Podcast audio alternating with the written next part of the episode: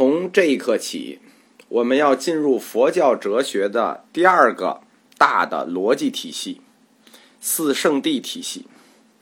四圣谛就是苦集灭道，这非常熟，大家。这个佛学史阶段，就是提到苦集灭道的这个佛学史阶段，对应的是说一切有部的哲学阶段，其中。第一大逻辑体系叫原生法，这是我们前面所有课讲的，就是第一大逻辑体系原生法体系。第二大逻辑体系就叫四圣谛逻辑体系。这个逻辑体系是一个推导出另一个的，就是原生法体系是四圣谛体系的理论基石。在前面的课里头，我们讲过世界的坏空成住，人的五蕴。十二处、十八界，人生命运链条的十二因缘，以及由十二因缘推导出来的诸行无常和诸法无我，这一切就是前面所有课的这一切，这都是佛教哲学系统中的奠基型体系，就是原生法体系。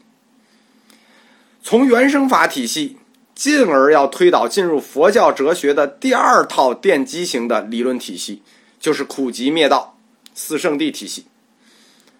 大家要注意啊，佛教哲学的体系，包括它的概念定义，是从基础定义开始的，一环扣一环的往上定义、往上展开。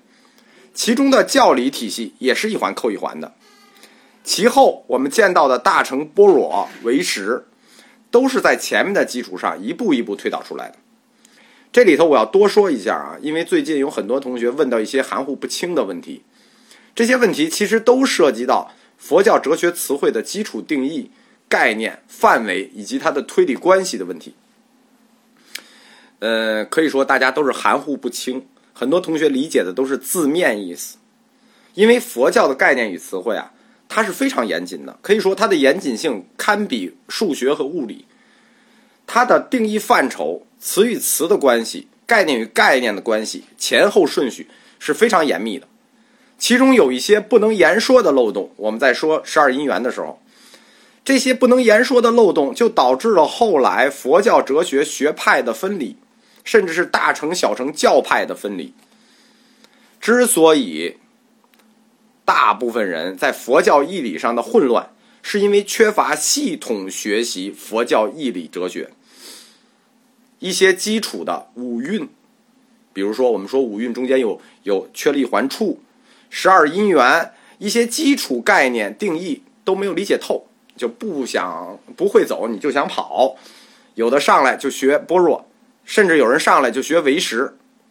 这主要的原因是跟中国佛教义学的学习方法有关，就是中国佛教义学的学习方法是用经书来学，但经书与佛教的哲学它是脱节的。比如《金刚经》很流行。瑜伽师地论很流行，你上来一看它，你上来就奔般若了，你你地基都没有，你就直接四层以上开始盖楼。很多同学觉得啊，这些佛经都是中文，我只要听听老师讲，我就能懂。这其实是非常不对的。佛教哲学始终有几条主线，而推动这个主线的就是佛教的逻辑，或者说因明学。作为哲学逻辑。我们不是说它不能有漏洞，而是尽量的要减少漏。比如说前面七十九课，这个我情绪一激动就踩空了一个义理上的逻辑漏洞。那有的同学就听出来了，我现在这课还没有删，有兴趣的同学回去去听七十九课，看看问题出在哪儿了。展开第二大佛教逻辑体系苦集灭道之前，我们就先讲这些。下面我们来。逐一展开四圣谛，第一个苦谛，展开苦。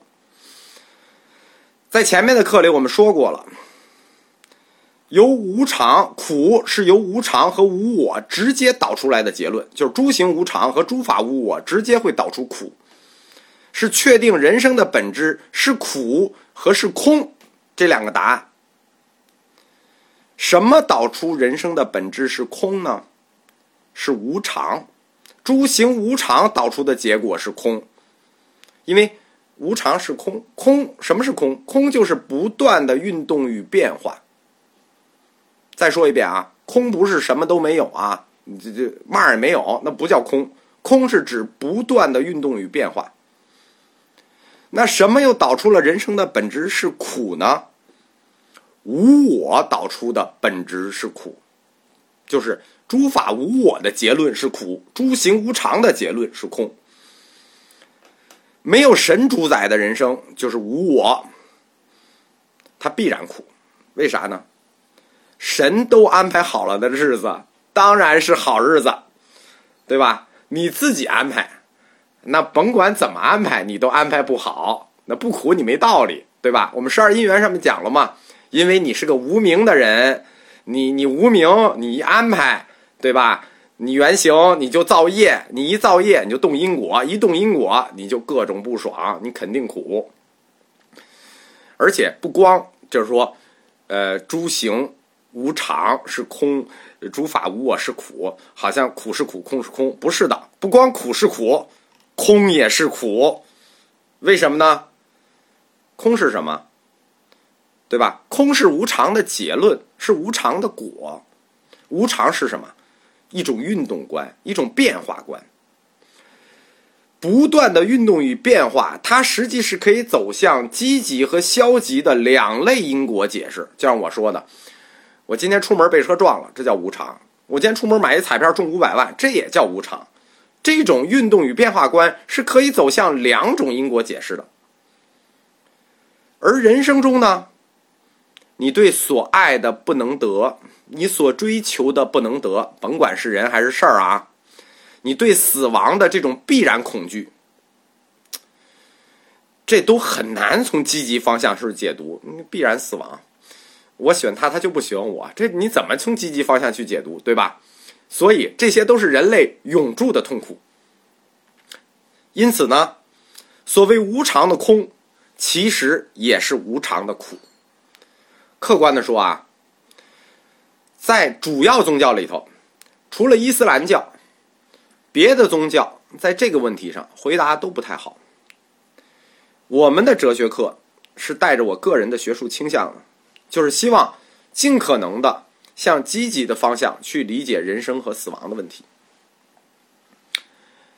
无常的规则导致了对人生不能恣意而行、恣意而为、任情而行的根本痛苦。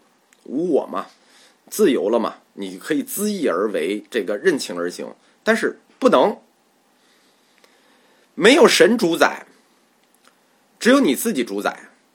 不能恣意而行，不能任意而行，就一定是痛苦吗？那比如说，你好好的待着，你就别任任性而行，就那么任性，行不行？是不是就不苦了？不是的，这里无我导致的根本痛苦，已经不是说落到你一个个体、你个人体验和个人生活的苦了，已经不是你单纯感受上的苦了，就是。自意而为，任情而行，不是那种单纯感受的苦。无我指出的苦，是一种上升到哲学高度的苦。就是说，它不是你你个人的那种生活痛苦啊。我们看无我的苦是如何上升到哲学高度的啊？没有神主宰，那意味着什么？意味着你拥有了选择的自由，而个人拥有选择的自由。是不是应该是一种绝对自由？你已经拥有选择的自由了，是一种绝对自由。但是，这种绝对自由又被佛教指出的因果律所束缚。佛教指出了，你想绝对自由不可能，这个世界都在因果铁律之中。用一句文学的话说，就是当佛教把你从神的枷锁里解放出来以后。你所追求的自由，你所追求的自由选择，仍然敌不过这个因果的世界。所以，你的追求，你的选择，必然撞墙，所以必然苦。大家懂这个意思了吧？因此，无我，诸法无我的苦的结果苦，它已经不是个人体验上的苦这么简单了。这种苦是一种理论上的、必然的、形而上学的、哲学上的苦。苦地的苦，这只有一个字，但是它是四圣谛最关键的一个字。它的哲学定义并不简单。下一讲我们讲如何定义苦。